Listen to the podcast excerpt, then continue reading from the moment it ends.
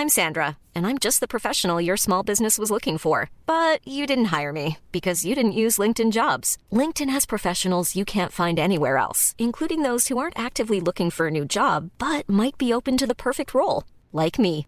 In a given month, over 70% of LinkedIn users don't visit other leading job sites. So if you're not looking on LinkedIn, you'll miss out on great candidates like Sandra. Start hiring professionals like a professional. Post your free job on linkedin.com/people today.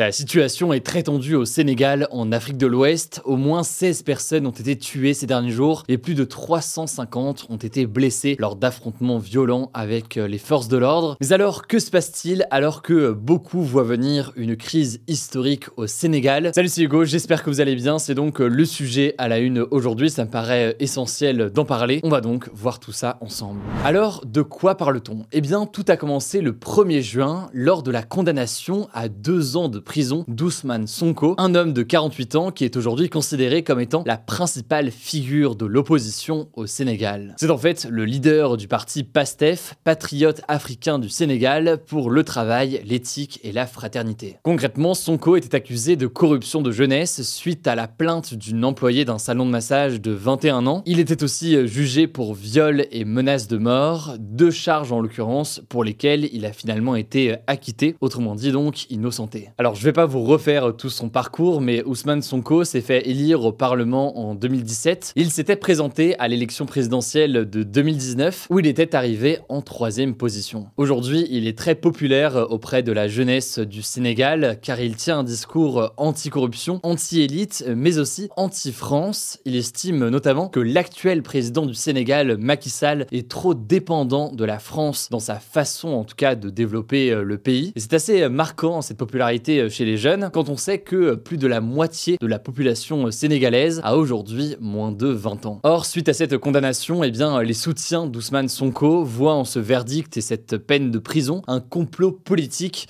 pour qu'il ne puisse pas se présenter à l'élection présidentielle qui aura lieu dans quelques mois maintenant, en février 2024. Et plus largement, eh bien, en fait, il reproche au pouvoir en place et au président actuel Macky Sall d'étouffer et de limiter toute contestation contre lui. Et pour mieux comprendre, en fait, ces dernières années, Macky Sall est de plus en plus critiqué et sa position aujourd'hui est très particulière. Je vais vous expliquer pourquoi. En fait, Macky Sall a été euh, élu président pour la première fois en 2012, donc il y a plus de 10 ans pour un mandat de 7 ans. Et puis, il a été réélu en 2019, cette fois-ci pour un mandat de 5 ans. Et oui, car entre-temps, et comme c'est le cas d'ailleurs en France depuis une vingtaine d'années, il y a eu une révision de la Constitution, donc de la loi suprême du pays. Et tout cela a fait que ça a diminué la durée du mandat de président du Sénégal de 7 ans à 5 ans. Par ailleurs, au-delà de ça, et c'est là un élément très important, ce changement de la loi au Sénégal a aussi euh, limité le nombre de mandats autorisés à deux maximum. En gros, vous pouvez être élu euh, président deux fois d'affilée, mais après, il faut laisser sa place. Le problème, c'est qu'il y a un flou qui est entretenu euh, au Sénégal aujourd'hui pour savoir si le premier mandat de 7 ans de Macky Sall est comptabilisé dans les deux mandats qui sont autorisés ou non, ou alors, je mets cette règle des deux mandats commence à partir du premier mandat de 5 ans de Macky Sall. Et justement, là-dessus, Macky Sall laisse planer le doute sur une possible candidature pour un troisième mandat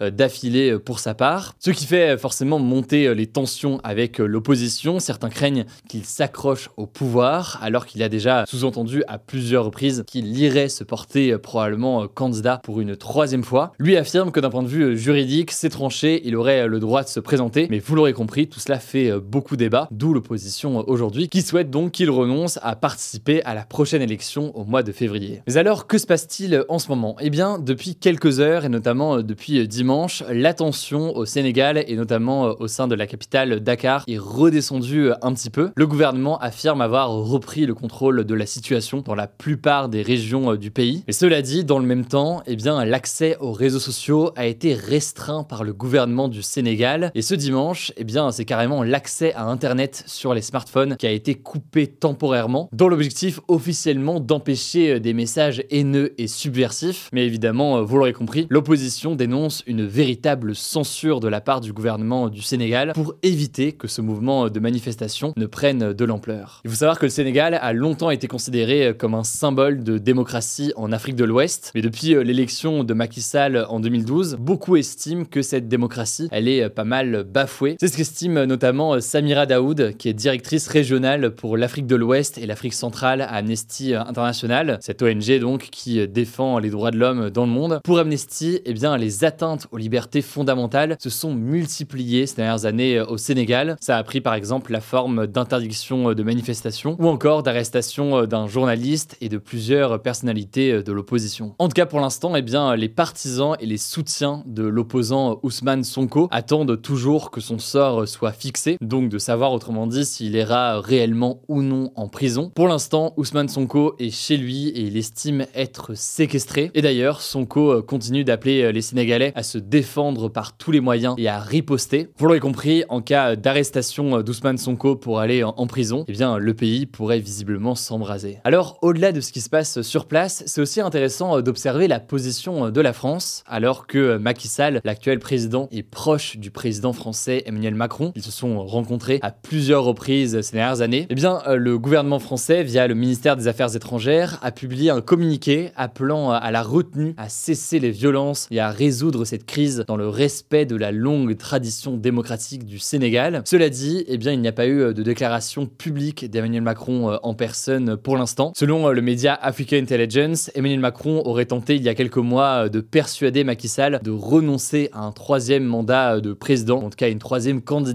pour l'élection présidentielle lors de leur dernière rencontre. Mais tout cela n'a pas été confirmé par l'Élysée et surtout, visiblement, l'entourage de Macky Sall ne semble pas aller dans ce sens. En tout cas, même si la situation était un petit peu plus calme dimanche, elle reste très tendue. Il y a eu au moins 16 morts selon la police et 19 selon l'opposition. D'après l'opposition, des miliciens au service du pouvoir auraient même violemment attaqué euh, des manifestants. Courage en tout cas à toutes les personnes qui sont actuellement euh, sur place. On continuera à en parler euh, dans les prochains jours. Je laisse la parole à Paul pour les actualités en bref et je reviens juste après avec le flashback du jour.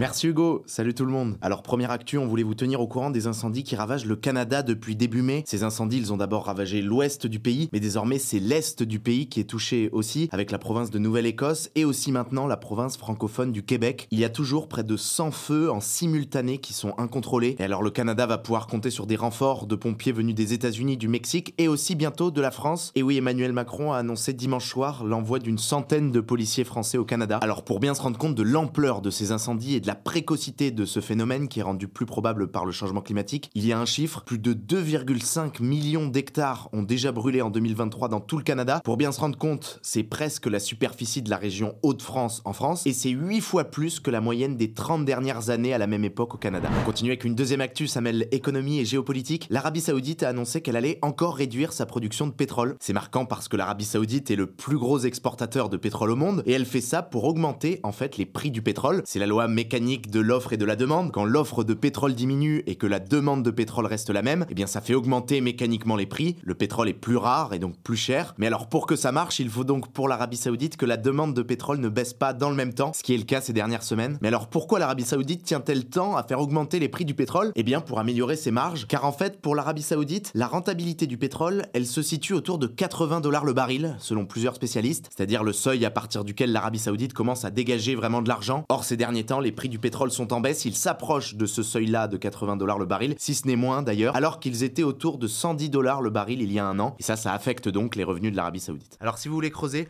on vous met en lien l'épisode du jour d'une newsletter qui s'appelle Filit, F-I-L-I-T-E, qui traite de ce sujet-là. Plus largement, c'est une newsletter qui est écrite par un ancien trader et qui chaque semaine vulgarise une actu économique et qui donne des éléments de culture générale économique. Le tout en seulement deux minutes. On vous met le lien en description. On continue avec une autre actu en économie. Cette fois, c'est un peu lié aussi au climat. Les compagnies aériennes prévoient que cette année, le transport aérien revienne presque au niveau de 2019, avant la pandémie. Précisément, sur le mois d'avril, le nombre de passagers était à environ 90% du nombre de passagers de 2019 et la situation s'améliore de mois en mois. C'est une analyse de l'Association du transport aérien international qui tenait une réunion ce lundi. Alors cette reprise du transport aérien, elle tient à trois choses. D'une part, forcément une reprise du transport aérien en Chine après trois années de fortes restrictions. Ensuite, à une hausse du nombre de passagers qui veulent prendre l'avion. Et ensuite aussi, on en parlait dans l'actu précédente, et eh bien à la baisse des prix récentes des carburants. Et la conséquence de tout ça, eh bien c'est que pour les compagnies aériennes européennes et américaines, eh bien des bénéfices pourraient être de nouveau au rendez-vous cette année après trois années de lourdes pertes. Retour en France pour une quatrième actu, la justice a finalement tranché concernant la peine des quatre collégiens de 13 ans qui avaient harcelé le jeune Lucas, un harcèlement à caractère homophobe dans son collège qui l'avait poussé à se suicider en janvier dernier. L'affaire avait été très médiatisée, devenue un symbole du harcèlement scolaire. Et alors concrètement, maintenant le harcèlement scolaire constitue un délit pénal et les quatre collégiens risquaient jusqu'à 5 ans de prison s'ils étaient reconnus qu'ils avaient amené Lucas à se suicider. Et alors finalement, le tribunal chargé de l'affaire a reconnu qu'ils étaient effectivement coupables de harcèlement scolaire, que ce n'était pas des simples moqueries, mais ceci étant, ils n'ont pas été reconnus directement coupables du suicide de Lucas. Et conséquence, ils n'encourent donc seulement entre guillemets que jusqu'à 18 mois de prison. Leurs sanctions seront précisées lors d'une prochaine audience début 2024. On vous tiendra au courant. Et à noter aussi que sur ce sujet du harcèlement scolaire, eh bien ce lundi, le ministre de l'Éducation nationale, Papendiaï, a reçu la famille de l'INSEE, jeune fille de 13 ans qui s'est suicidée il y a trois semaines après avoir été victime de harcèlement scolaire. Là aussi, c'est une affaire symbolique. On continue avec une actu qui est un chiffre. En France, 10% des Français se déclarent LGBTQ+. C'est le résultat d'un sondage d'Ipsos qui a été dévoilé à l'occasion du mois des fiertés, qui a lieu chaque année au mois de juin pour rappeler le combat pour les droits des LGBTQ+. Alors ce chiffre, ça reste un sondage, c'est déclaratif. Et ce qui est très marquant, ce qu'il faut noter, c'est qu'il y a une forte variation selon les âges, puisque 18% des moins de 25 ans se déclarent LGBTQ+, et ensuite ça baisse progressivement avec l'âge, et c'est seulement 4% des plus de 59. On continue avec une note positive, c'est quelque chose qui donne beaucoup d'espoir aux professionnels de santé contre le cancer du poumon, le cancer qui cause le plus de décès dans le monde, environ 1,8 million de décès par an dans le monde et près de 30 000 par an en France. Et eh bien des chercheurs américains ont présenté un nouveau comprimé qui permettrait de réduire de moitié le risque de décéder d'un certain type de cancer du poumon, la forme la plus commune en fait de cancer du poumon. Ça a été annoncé lors de la grande conférence annuelle des spécialistes du cancer à Chicago. Le médicament va être commercialisé par le laboratoire AstraZeneca. Concrètement, il permet d'empêcher les cellules cancéreuses de se propager, que ce soit au cerveau, au foie ou aux os. Alors il faut noter que ce traitement, il s'adresse aux patients qui ont déjà subi une opération pour retirer leur tumeur. Et allez, on termine avec une dernière actu insolite. La France a battu hier le record du monde de la plus grande dictée, 1400 personnes en même temps. Ça a été validé par le Guinness Des records et ça a eu lieu sur les Champs-Élysées à Paris, qui était transformé pour l'occasion en une salle de classe géante. Alors on y était avec Benjamin, qui est un autre journaliste de l'équipe, on avait été tiré au sort. C'était assez stupéfiant, il y avait un énorme silence sur cette avenue qui est normalement hyper bruyante. Et alors la dictée était assez dure, on vous avoue. On vous met le lien en description si vous voulez vous tester. Il fallait faire moins de 4 fautes pour être récompensé, mais avec un système de notation assez strict, puisque même les fautes d'accent étaient comptabilisées comme des fautes. On a publié en tout cas sur TikTok un reportage sur les coulisses de l'événement. Le nom du compte c'est Hugo Décrypte. Merci beaucoup Paul. Alors on termine avec un petit retour dans l'histoire, ça faisait longtemps. Aujourd'hui pour le flashback du jour, retour à une date très symbolique pour le sport français. Il y a 40 ans, le 5 juin 1983, le français Yannick Noah remportait le tournoi de tennis de Roland Garros. Et oui, avant d'être chanteur, il était aussi évidemment euh, tennisman. Et si cette date est aujourd'hui euh, marquante, c'est que c'est toujours la dernière victoire en date pour un Français chez les hommes à Roland Garros. Voilà, c'est la fin de ce résumé de l'actualité du jour. Évidemment, pensez à vous abonner pour ne pas rater le suivant, quelle que soit d'ailleurs l'application que vous utilisez euh, pour m'écouter. Rendez-vous aussi sur YouTube ou encore sur Instagram pour d'autres contenus d'actualité exclusifs. Vous le savez, le nom des comptes, c'est Hugo Décrypte. Écoutez, je crois que j'ai tout dit. Prenez soin de vous et on se dit à très vite. Mom deserves the best, and there's no better place to shop for Mother's Day than Whole Foods Market. They're your destination for unbeatable savings, from premium gifts to show-stopping flowers and irresistible desserts. Start by saving 33% with Prime on all body care and candles. Then get a 15-stem bunch of tulips for just $9.99 each with Prime. Round out Mom's menu with festive rosé, irresistible berry chantilly cake, and more special treats. Come celebrate Mother's Day at Whole Foods Market.